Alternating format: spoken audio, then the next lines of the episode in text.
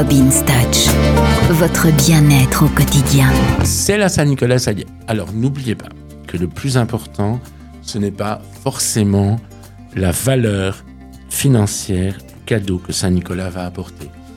C'est l'émerveillement de l'enfant. L'émerveillement de l'enfant, vous savez, il y a des enfants qui s'émerveillent devant un œuf en chocolat, hein.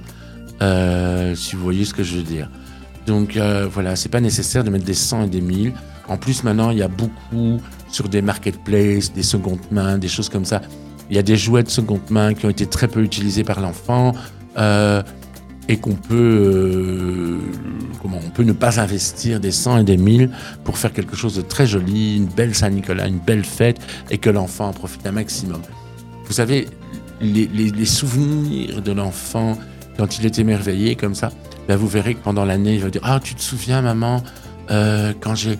Oh, Saint-Nicolas m'avait apporté des mandarines. Ah, tu te rappelles, papa, il avait amené un petit tracteur en bois. Voilà, ces souvenirs-là, c'est vous qui les créez. C'est vous qui devez les créer pour que l'enfant puisse plus tard les partager et les répercuter avec ses enfants à lui. C'est une, une transmission qui se fait et euh, il faut la préserver, il faut la garder. Et quoi qu'on dise, ça n'est pas ridicule, c'est pas stupide de faire ça. C'est un lien et ça unit les enfants, les parents autour d'une journée absolument exceptionnelle. Alors je vous en supplie, faites bien Saint-Nicolas. Faites que ce soit une belle fête pour votre enfant et qu'il ait plein de magie dans les yeux. je vous dis, la magie dans les yeux, c'est pas une question de prix, c'est une question de plaisir. Faire plaisir. Donc voilà, faites-vous plaisir et partagez une excellente Saint-Nicolas. Je vous embrasse.